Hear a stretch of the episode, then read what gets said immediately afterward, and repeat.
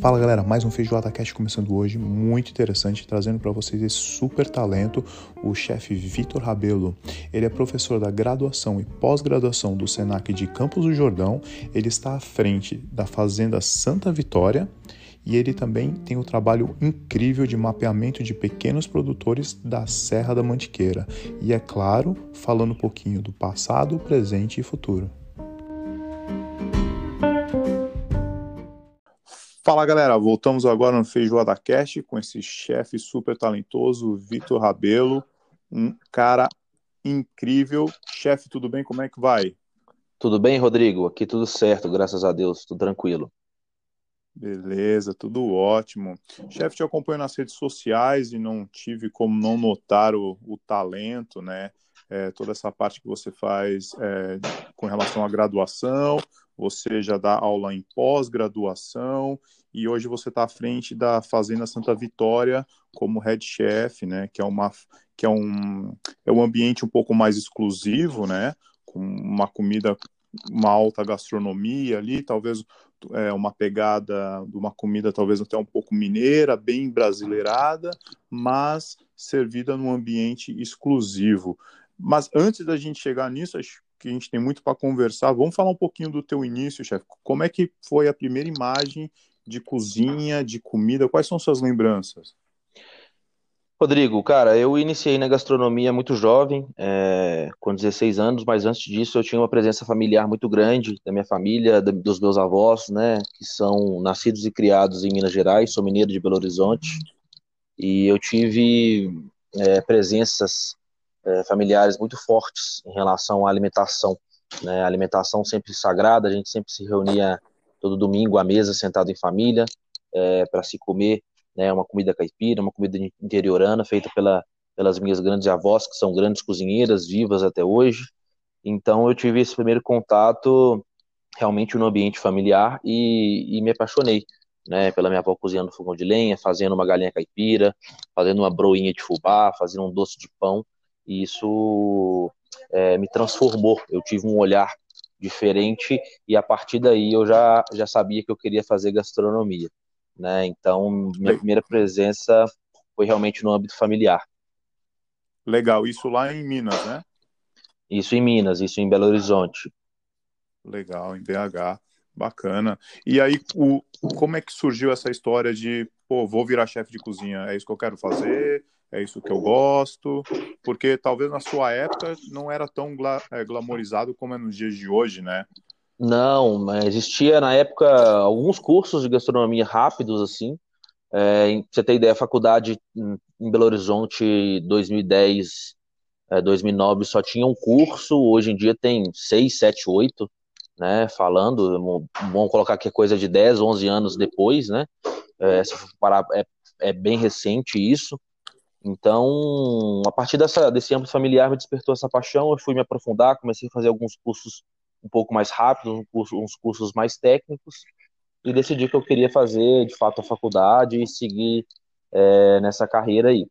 E aí foi que eu, antes de eu ingressar no curso de gastronomia, eu fui convidado por um amigo para ser auxiliar de cozinha do restaurante tailandês, e logo que eu iniciei nesse restaurante, eu já iniciei também a faculdade, e aí a gente foi foi trilhando uma caminhada aí é, é, bastante, bastante é, complexa, mas bastante é, gratificante também.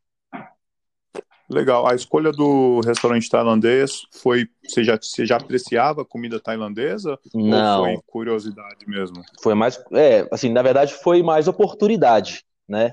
Não foi nem, nem, Foi mais oportunidade, assim. Nunca tinha, nunca tinha comido, enfim né? Não sabia pouco, muito pouco da cultura, mas foi mais por uma oportunidade mesmo de, de a primeira porta se abrir. Boa, é. Bom, e outra, uma comida internacional, né? E os sabores. As pessoas falam que às vezes os sabores é bem parecido com o brasileiro, que eles colocam muito açúcar, né? Mas é, é um paladar bem distinto, né?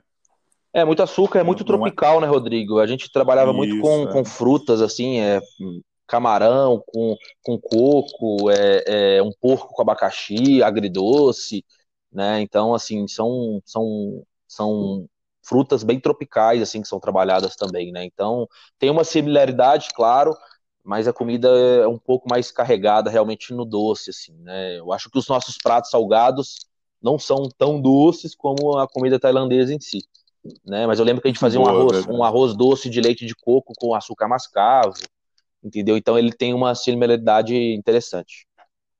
É, bem exótico, né? Mais tem exótico. quem ame e tem quem odeie, mas pô, eu acho muito interessante. Aqui na, na Austrália tem uma comunidade tailandesa muito grande e, e assim, para ser bem honesto com você, eu acho que em cada bairro deve ter uns 10 restaurantes tailandeses e eles cozinham é, de acordo com a região que eles vieram, né? Norte, sul, a parte da praia, tal, as ilhas. Assim, pô, aqui na Austrália a gente é apaixonado por comida tailandesa e comemos sempre, conhecemos um pouco, porque a comunidade deles é muito forte aqui dentro. Bem legal. E aí, depois desse restaurante tailandês, como é que deu continuada a jornada? Chefe, aí eu né, ingressei no curso de gastronomia, é, fui passando em alguns restaurantes importantes em Belo Horizonte, é, no curso ainda, eu passei pelo restaurante Trindade, é, do Felipe Ramé, que foi um, um dos discípulos aí do Alex Atala, fez aquele programa Mesa 2 no GNT, foi um, um chefe, um grande cara muito importante na minha carreira. Ele me, me trouxe um outro olhar para a gastronomia, pela valorização dos ingredientes, né, dos pequenos produtores. Então, ele foi um start na minha vida, assim, que foi uma presença muito, muito importante para mim. Né, hoje em dia a gente é amigo, Legal. troca, troca mensagem, enfim. Né, então, trabalhei nesse restaurante Trindade, depois trabalhei no Alma Chef, foi um outro restaurante escola dele também. É, então foi, um, um, uma grande presença assim como peça fundamental na minha carreira, né? Então aí depois disso a gente eu, eu estive no, no 2013 no Madrid Fusion é, fazendo uma cobertura junto com a TV Globo Minas, né? E aí o Felipe estava presente também, e outros chefes de Minas Gerais como o Léo Paixão que hoje em dia está numa tá numa alta muito grande aí, um grande chefe de cozinha, né? Junto com outros chefes mineiros, o Pablo Ozen, né? Então a gente participou desse Madrid Fusion, pude ajudar né, nesse, nesse evento que o tema foi é, o estado da gastronomia Minas Gerais. Né? Então Minas Gerais representando aí é, a culinária mundial. Então foi um grande aprendizado para mim, né? Ter uma vivência internacional. A gente cozinhou no Palácio Real do Governo de Madrid. Então, oh, né? Estava presente grande, grandes chefes, Márcio Botura, Alex Atala, é, Pablo Ronceiro, né? Então a gente a gente estava né, num ambiente muito interessante. Então foi um divisor de águas para mim. Né, foi ali que eu, realmente falei, poxa, agora eu quero realmente seguir esse caminho, essa trajetória de fato, né, porque foi um, de fato, um divisor de águas. Então foi, foi muito interessante assim. Muito legal. E você foi convidado para ir para o Madrid Fusion? Como é que acontece essa seleção?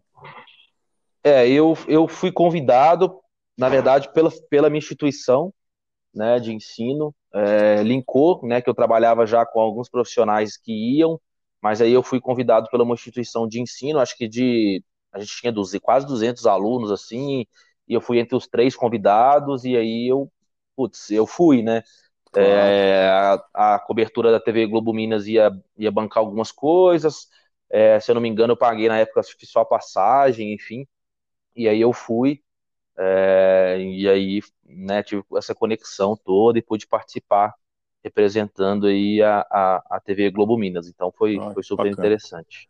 Ah, que bacana. Imagina a experiência que você que foi nesse momento, ainda mais para alguém que está começando ali, talvez alguns anos ali de cozinha, passou por alguns restaurantes, mas ter uma exposição dessa Sim. e poder conversar com esses com esses gênios, né, cara, da gastronomia, deve ter sido incrível mesmo. Sim, pouco tempo. Eu tinha, acho que três anos que eu estava na área. Querendo ou não, é uma coisa bem, bem recente ainda.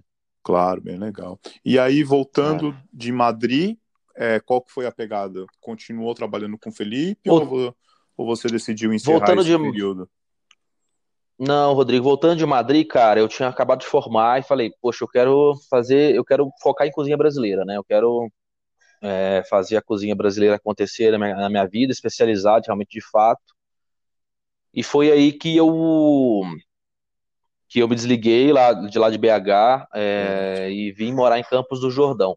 Tá, qual eu... foi a escolha de Campos assim? Por que que foi Campos do Jordão? Cara, é porque é porque tinha uma, tem uma pós-graduação no Senac de Campos do Jordão que se chama Pós em Cozinha Brasileira. Legal, né? entendi. E eu queria me especializar de fato, então eu, eu resolvi fazer essa pós-graduação.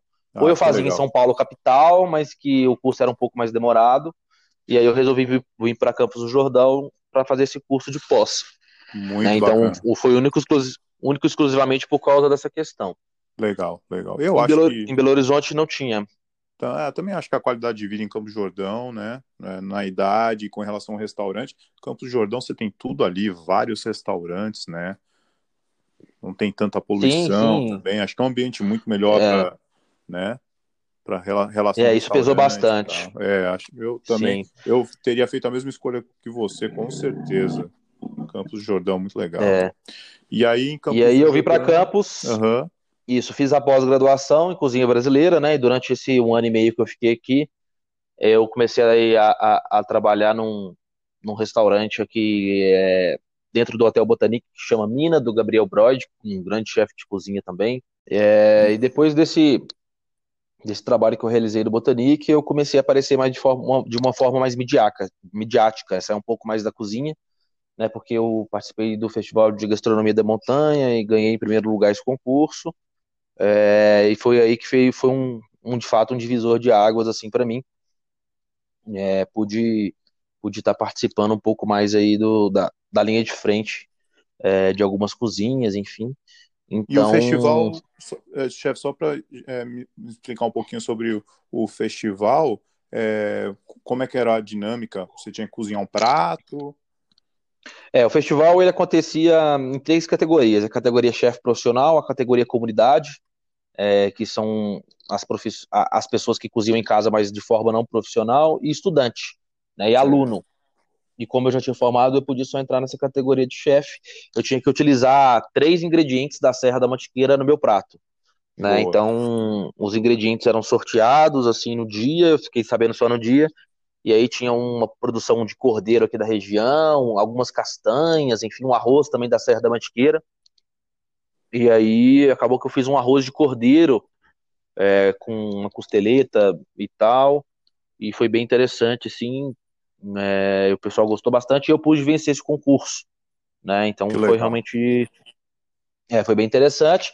E aí que eu parti para outros outros viés, a gastronomia, fui fazer o, o, o programa é, de televisão que, que, que tem um público mais específico de dona de casa, mas foi super legal, é, deu uma visibilidade interessante também. Então foi realmente um divisor de águas. E aí eu continuei o resto do ano em Campos e depois recebi o convite do Felipe para voltar para Belo Horizonte. Voltei para Belo Horizonte e ingressei no outro restaurante dele que ele tinha aberto há pouco tempo, que era o Alma Chef, né? Porque tinha um, porque antes de vir eu trabalhava no Trindade e depois eu fui para o Alma Chef. Isso. E aí trabalhei com ele lá durante mais um ano, né, no Alma Chef, a gente fazia vários eventos com outros chefes também, é, Roberta Sudbrack, Thiago Banares, é, Daigo, que tinha uma pegada asiática, então reunia bastante chefes, assim, né, a gente tinha, tinha um, um evento semanal com esses chefes de cozinha, então era um restaurante bem badalado, assim, né, e, e foi Comida bem interessante. brasileira também?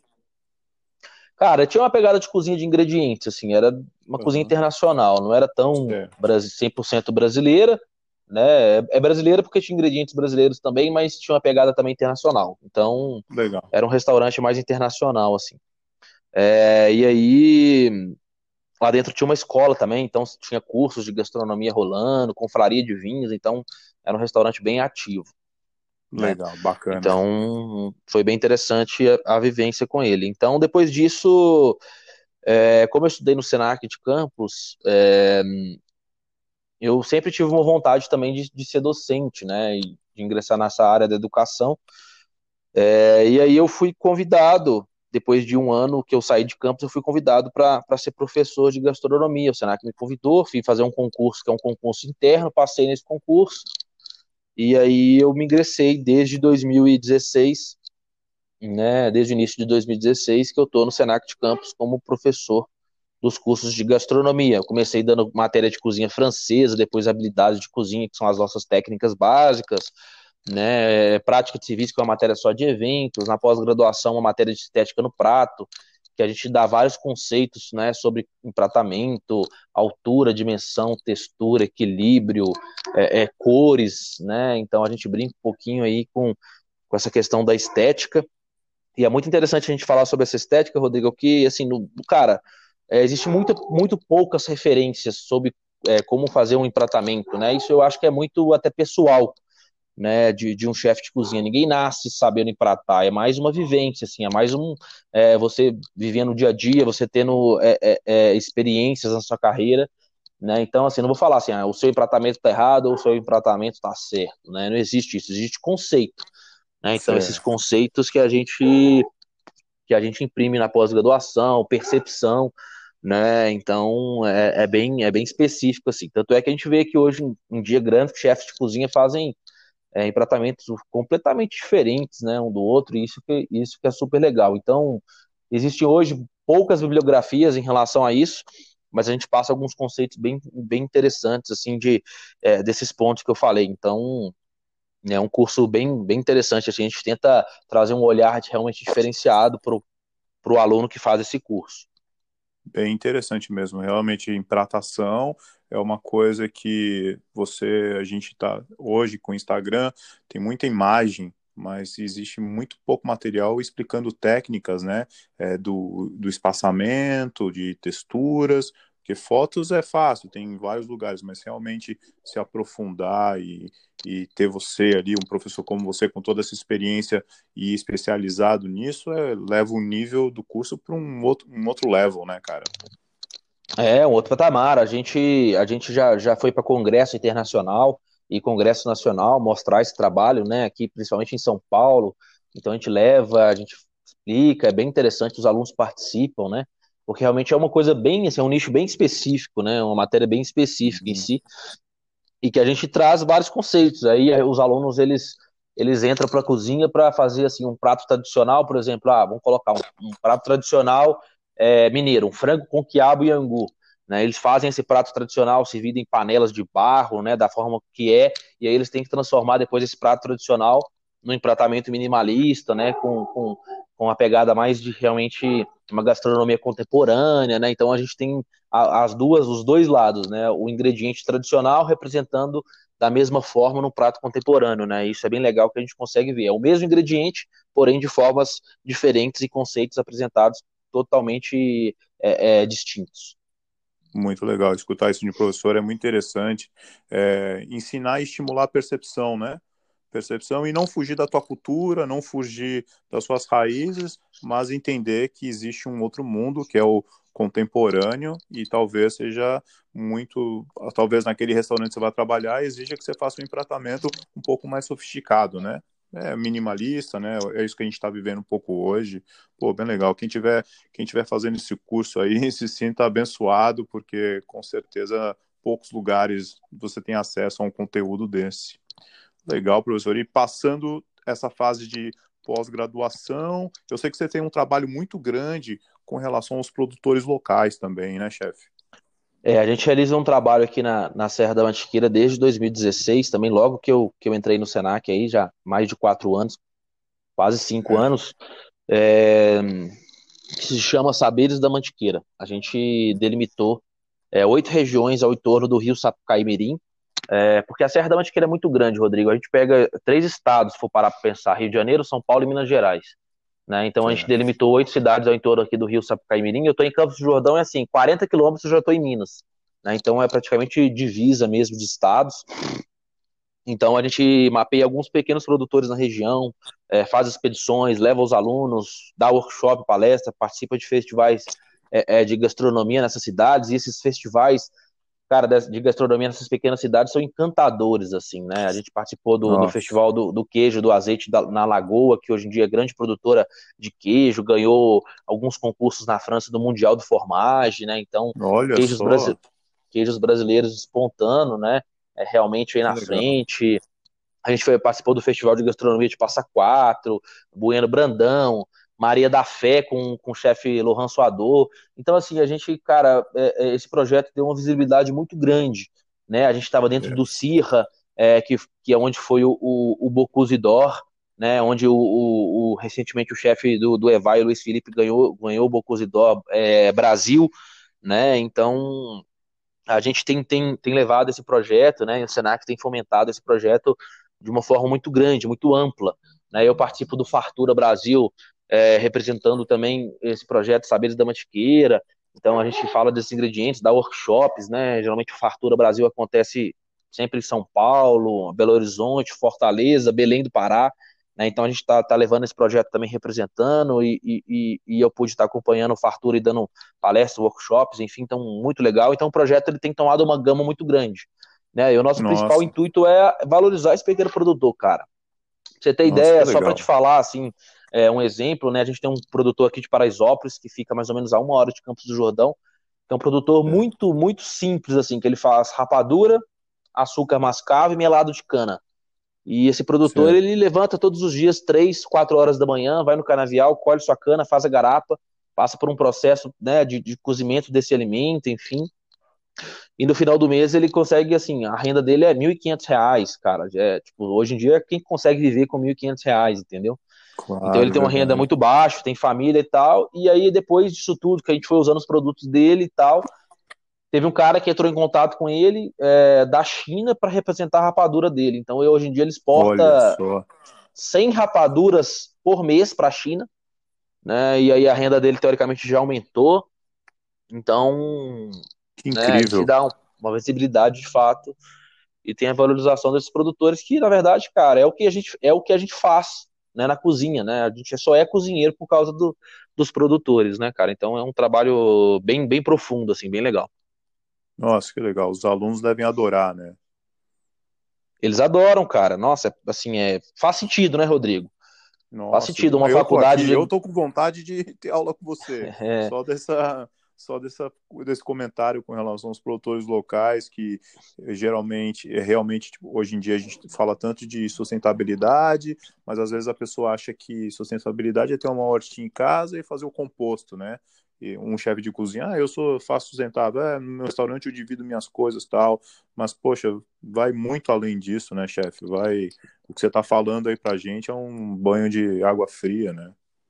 É, muito além, cara. Eu falo que, eu sempre falo com os alunos, né? O nosso exemplar em cozinha profissional não começa dentro da nossa cozinha, cara. Começa na horta do produtor, né? Começa nas terras, na agricultura orgânica, começa na criação de porco, começa na, na maturação de queijo. Nosso exemplar começa lá com eles, entendeu?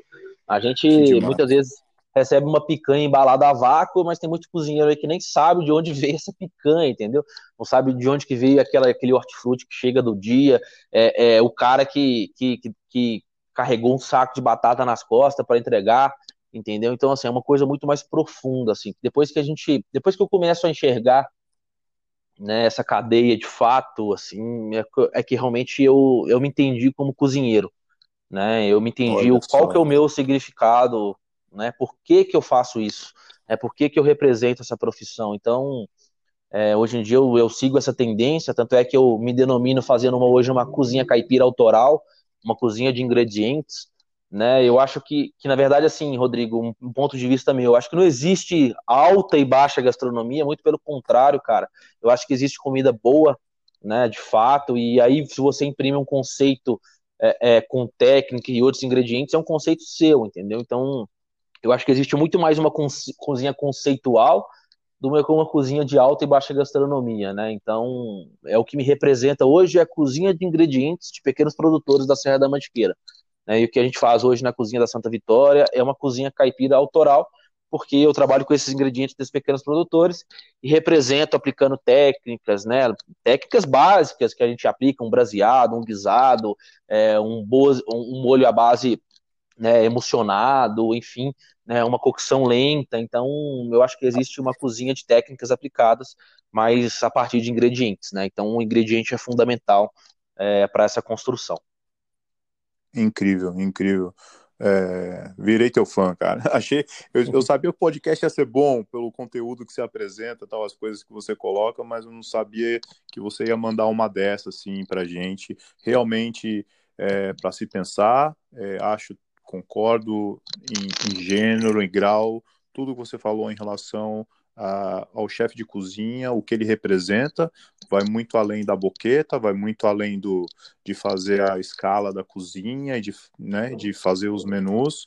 Eu acho que se metade dos chefes tiverem um pouquinho da consciência que você tem hoje, você espalha isso para os seus alunos, tenho certeza que essa geração que você está formando vai, será muito melhor, muito, muito mais voltado à evolução e realmente expressar a sustentabilidade num grau que, que nós precisamos estar para um futuro melhor, né? Porque do jeito que está, não, não tá bom o suficiente, né? Precisamos melhorar e muito, né, chefe?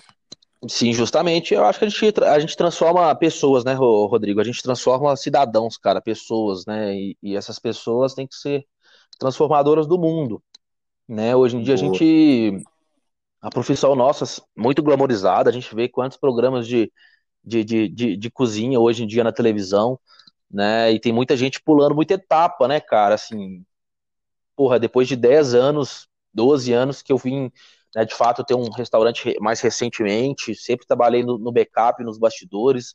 É uma profissão difícil, cara, assim como outras também árduas. Né? A gente trabalha 16, 18 horas em cozinha, isso não, isso não é não é mentira, né? Só quem realmente vive vive isso aí sabe o que, que eu estou falando. Né? Então, assim, a gente tem uma conexão muito forte. Muitas vezes é, é a nossa equipe, a nossa família, porque a gente consegue ver as pessoas muito pouco, a gente dorme pouco. É, principalmente no início da profissão, a remuneração é uma, é uma remuneração muito baixa. Talvez aqui em, né, no Brasil ainda não, não, existe um sindicato de cozinheiro, existe um sindicato de bar e restaurante, mas essa profissão nossa ela tem que ser uma profissão mais valorizada né, de fato, às vezes o, o, os cursos de gastronomia é, o Senac, eu falo que o Senac aqui de Campos Jordão é, é, uma referência e é realmente diferenciado por a gente fazer esses trabalhos, entendeu? Mas existe hoje muita, é, é, muitos cursos que, assim, são muito vagos, né, cara, de gastronomia. Às vezes a pessoa paga uma mensalidade muito mais cara e esse retorno é, é muito longo, né? Então, enfim. E hoje em dia, quem sai de um curso de gastronomia, eu falo com meus alunos, cara, você não vai ser um chefe de cozinha, você não sai chefe de cozinha, você sai um, um cozinheiro no máximo, e olhe lá, cara, você tem que fazer muito estágio, é, faz, começar como é, auxiliar de cozinha, depois passar para cozinheiro, depois passar para chefe de partido, ou, ou, ou mesmo um subchefe. Depois, cara, se você for empreender e ter seu restaurante, que aí você vai virar um chefe de cozinha do seu restaurante. Então, se você pula etapa, cara, você está pulando toda uma cadeia. E aí eu pude vivenciar é, todas essas etapas na minha vida. Assim. Então, se hoje eu olho para 12 anos para trás, né, que, que eu comecei, eu consigo ver essa cadeia de fato fazendo sentido para mim. Né? Então, é, realmente você, tem que. Você fez de tudo, né? Fez, já fez programa de televisão, já foi para fora, já abriu restaurante, já trabalhou em cozinha internacional, é, hoje dando aula, pós-graduação. Eu acho que a maneira que você olha é uma maneira bem complexa e de alguém que olha de fora porque já vivenciou tudo aquilo, né? E é isso mesmo que você falou. Isso, pessoa vai virar um chefe de cozinha, isso se não desistir no meio do caminho, né? Porque a, profissão é árdua às vezes, né? Não é, não é uma profissão muito social, né? Você pede as, os festivais, Natal, essas coisas ano novo, você não tá com a família, né? Começa por aí, tem gente que, às vezes, pela glamorização, não, não se dá conta, né? Que vai chegar, vai chegar essa, essa data que você não vai estar tá com a família, vai perder aniversários, né? Férias, quando o pessoal vai viajar de férias, é o momento que você fica mais, mais entrelaçado em relação ao trabalho, né? Tem toda Justamente. É, então, é, cara, quem, quem, quem quer seguir a profissão sabe que no, no início tem que trabalhar bastante mesmo, né? Porque depois você vai colher os frutos lá na frente, aí sim você, a gente vai conseguir dar uma, dar uma respirada, pensar, olhar. Então, mas o início, com certeza, cara, é abraçar a causa mesmo e, e, e, e emergir de cabeça aí na profissão, porque vai requerer bastante dedicação de todo mundo. E aí, hoje em dia, o, o Rodrigo, a gente né, tá, continua nesse projeto aí, fomentando, né, agora com a pandemia deu uma, deu uma parada nessas visitas, né, a gente tem feito algum, alguns, algumas, algumas lives, assim, sobre os saberes virtuais, falando dos produtores, enfim, até com os próprios produtores, que é o que a gente consegue fazer, né, a gente espera que isso acabe o mais rápido possível, de fato, os festivais de gastronomia desse ano foram todos cancelados, né, então a gente espera que a partir do ano que vem, aí, 2021, a gente é, é, restabeleça tudo, né? Porque de fato a gente sente uma falta muito grande. Né? Claro, então, a tendência hoje é essa, cara. E aí, cada vez mais, a gente na, na Santa Vitória, lá, as cozinhas, a gente tá, tá, tá, abrindo mais duas ou três frentes de alimentação dentro da fazenda, né? as coisas estão se ampliando. É, a gente está com o projeto de uma queijaria nova lá dentro também, então a gente está tá, tá no momento de algumas mudanças aí para melhor, né? E o curso também se adaptando aos poucos, então eu acredito que tem muita coisa aí acontecer aí e, e, tenho certeza que, que esses projetos estão só cada vez mais fomentando aí e, e, e esses produtores que estão envolvidos, a cadeia vai ser só fortificada. Que ótimo. Chefe, é, agora voltando para o seu, seu atual projeto, né, o projeto que você está trabalhando é, nos momentos, no dia de hoje, é a Fazenda Santa Vitória. Como, como apareceu essa oportunidade? Porque o lugar é maravilhoso, né? Cara, é lugar lindo, assim. Recentemente eu, há um ano, há um ano e pouco atrás, Rodrigo, eu abri um restaurante em Campos do Jordão, é, que se chama Moringa, Moringa Matiqueira. A gente tem, tinha esse conceito, é, mas por uma série de motivos, a pandemia, enfim, eu me desvinculei dessa sociedade, né? É, já, eu já trabalhava, já, já, já tinha dois empregos, que era né, o chefe de cozinha do restaurante, o restaurante era meu, é, com outros sócios, só que aí por, por, uma série de questões não deu certo, e aí claro. logo que eu, que eu encerrei essa sociedade, é, a Fazenda Santa Vitória já acompanhava meu trabalho, enfim, e dois dias depois, um dia, um dia, dois dias depois que eu terminei essa sociedade, eles me ligaram, entraram em contato, e me convidaram para ser o chefe da cozinha, né? E, e, e, já acompanhava a fazenda, achava o lugar também assim como você lindo, enfim, fui lá conhecer Nossa, presencialmente, me, me surpreendi também.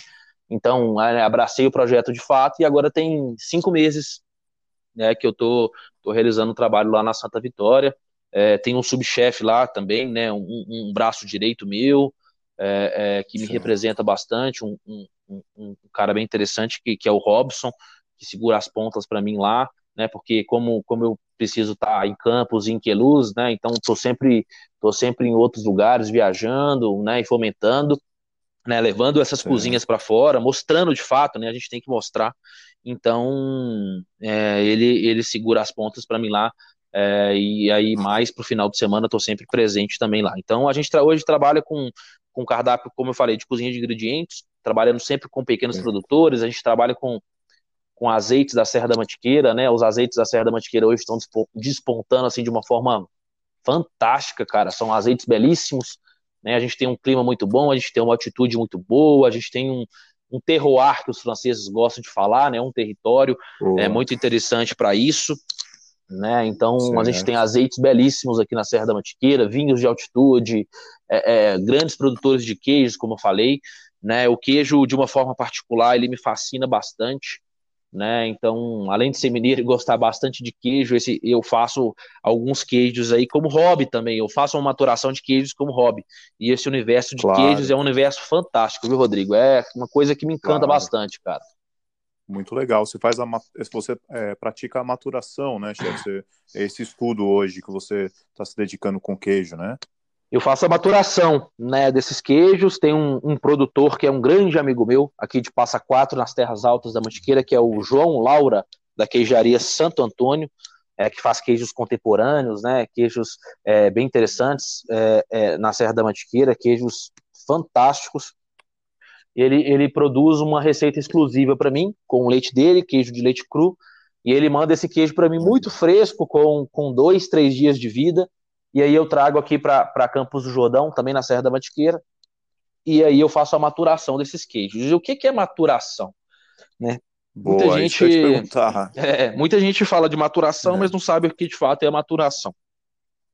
Boa, eu, gosto lá, muito, eu gosto muito de, de representar assim a maturação como como a nossa vida, né? A gente nasce, a gente é criança, a gente depois é, é, é, é, vira adolescente, depois a gente começa a ser, a ser jovem, a gente tem adulto, depois a gente passa para a fase é, é, da maioridade, do envelhecimento, e com queijo é a mesma coisa, né? Então, durante esse período da nossa vida, a gente vai criando o quê? Novos hábitos, novas características, a gente tem novas percepções, né? A gente muda, a gente como ser humano muda, e o queijo é a mesma coisa, cara, só que num processo muito mais rápido, lógico né? Mas eu gosto de fazer sempre essa, essa, essa analogia, assim.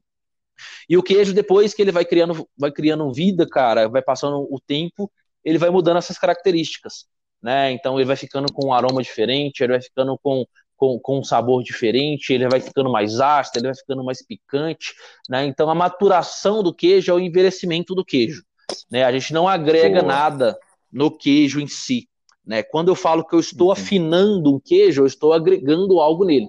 Ah, então, por exemplo, eu quero fazer um queijo lavado com cachaça brasileira, com a casca lavada e cachaça. Aí eu estou afinando esse queijo, eu estou agregando algo nesse queijo, estou mudando a sua vida, né?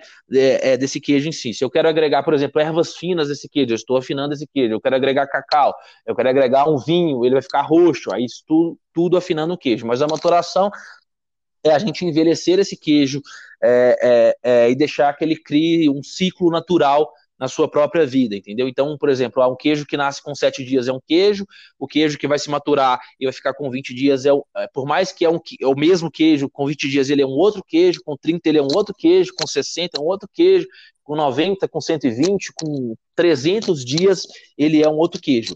Aí a gente vê, né, e cria, é, é, e cria paradigmas, né? Então, por exemplo, há um queijo parmesão, né, ele não nasce um queijo parmesão, ele não nasce um queijo de massa dura ele passa por um processo de maturação e depois de três anos ele vira um queijo parmesão, né? Porque aí ele ressecou sua massa, ele desidratou, ele perdeu água, né? O sal vai ficar mais aparente, ele tem, ele se matura numa temperatura e num clima controlado, uma umidade sempre, sempre alta. Essa maturação é com mofo, né? Se for num ambiente é, é vivo, que eu falo um ambiente rústico, né? De maturação vai proliferar mofo azul, vai proliferar mofo branco, né, que, que são mofos de queijos industriais, né, que hoje em dia a grande indústria faz. Então, se a gente for parar para pensar, a gente come, por exemplo, um queijo brie com mofo branco, né, que é um, um península camembert, ou queijo próprio queijo camembert também. Se a gente for comer um queijo gorgonzola, a gente come com península roquefort, que é o mofo azul,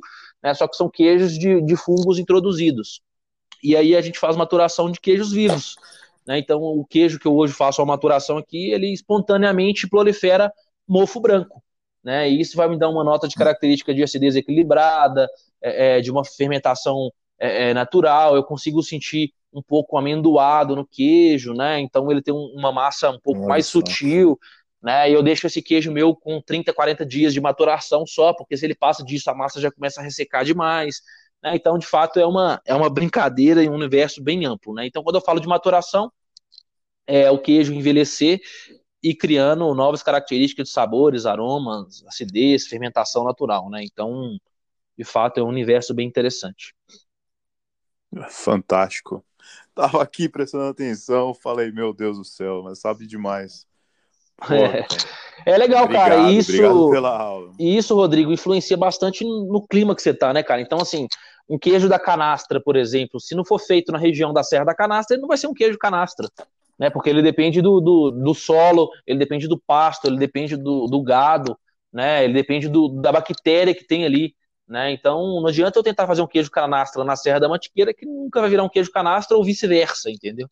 Então, é, é, é realmente bem interessante. Muito, muito bom. Que ponto bacana. E tirou algumas dúvidas que eu tinha com relação à maturação de queijo. Deu uma aula aí, fantástico. Muito obrigado. É, professor, professor e chefe, né? É, colocar as, é, vamos, vamos, fazer as colocações finais é, com relação à pandemia, é, a galera que né, ainda acredita na cozinha, que trabalha, e as pessoas jovens que estão iniciando agora, escutar de você assim uma palavra, uma mensagem para esse futuro talvez um pouco incerto, né, na nossa atividade. Tem alguma coisa para falar para gente? Rodrigo, cara, acho que muita coisa vai mudar. Eu acho que agora a cozinha, a comida de, de verdade, entre aspas, vai surgir de uma forma muito grande. Né? Eu acho que a gente agora tem que começar a pensar de forma um pouco mais simples, cara. Eu acho que o, o menos, na verdade, agora o menos vai ser mais. Né? Eu tô, tô, tô vendo alguns outros chefes de cozinha fechando o restaurante que tinha que se denominava alta gastronomia e cozinhando agora no fogão de lenha, no forno a lenha, fazendo uma comida muito mais é, é, é enraizada, né? Que já, que já é, é, é, a minha linha de raciocínio, né? Desde sempre. Então, assim, eu acho que agora a gente, o menos sempre vai ser mais.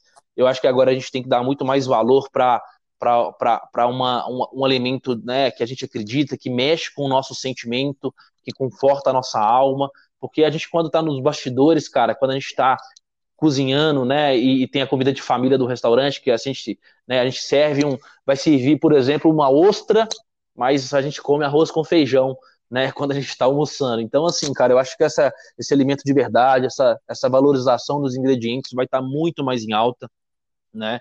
Eu acho que, que grandes restaurantes e hoje em dia é, vão partir para uma linha assim, não que a, as denominações de alta gastronomia, entre aspas, vão se perder, muito pelo contrário, eu acho que não, mas você tem que ter um conceito, tem que ter um propósito. Né? Eu acho que a comida de verdade, se for bem representada, né, eu acho que, que vai fomentar cada vez mais isso. Né? Então, eu acredito muito mais agora nessa linha de raciocínio. Já era o ponto de vista meu e agora mais forte do que nunca. Né? O delivery veio para ficar, com certeza. Então, quem tem um restaurante para sobreviver, que a gente sabe que não é fácil, né? Um, um lucro real de um restaurante hoje é 10%. Né? Então, se um restaurante hoje vende 100 mil reais por mês, né, o lucro dele em média é, vai ficar em 10 mil reais, se for para pensar, é muito baixo, né? Então, isso representa de fato. Então, o delivery veio para ficar. É, é, as pessoas vão ter que se readequar a isso, né, de verdade. Então, eu acredito hoje numa cozinha muito mais simplificada, uma cozinha de muito mais valor, né, que, que, que a gente vê hoje em dia. Então, eu acho que, que essa é a tendência. Ótimo. Encerrou com chave de ouro. É, eu também acho que o delivery veio para ficar. Acho que vão surgir pessoas especializadas em comida é, delivery, que surge uma certa, um certo cuidado com relação à temperatura que a pessoa recebe em casa, tal. Mas eu acho que isso vai se desenvolver, né? Eu acho que um, o pessoal que faz o transporte de comida também vai ter que aprimorar o jeito de conservar a comida, né, para que chegue do jeito que o, que o chefe tem os olhos ali, do jeito que ele encerra o prato. Eu acho que as emplatações vão funcionar meio que dessa forma, porque talvez o delivery vire aí 50% do faturamento de um restaurante. Eu acho que vai ter muita força no futuro. Pô, chefe Vitor, foi um prazer, cara, ter você aqui. Pô, estou encantado assim com as coisas que você falou. Eu acho que muita gente vai se inspirar e com certeza e com certeza vão levar muito a sério essa história de graduação, pós-graduação, porque pelo pouco que você falou aqui em uma hora comigo, dá para ver que tem muito para aprender e tem muita coisa para aprender de pessoas com nível como o teu.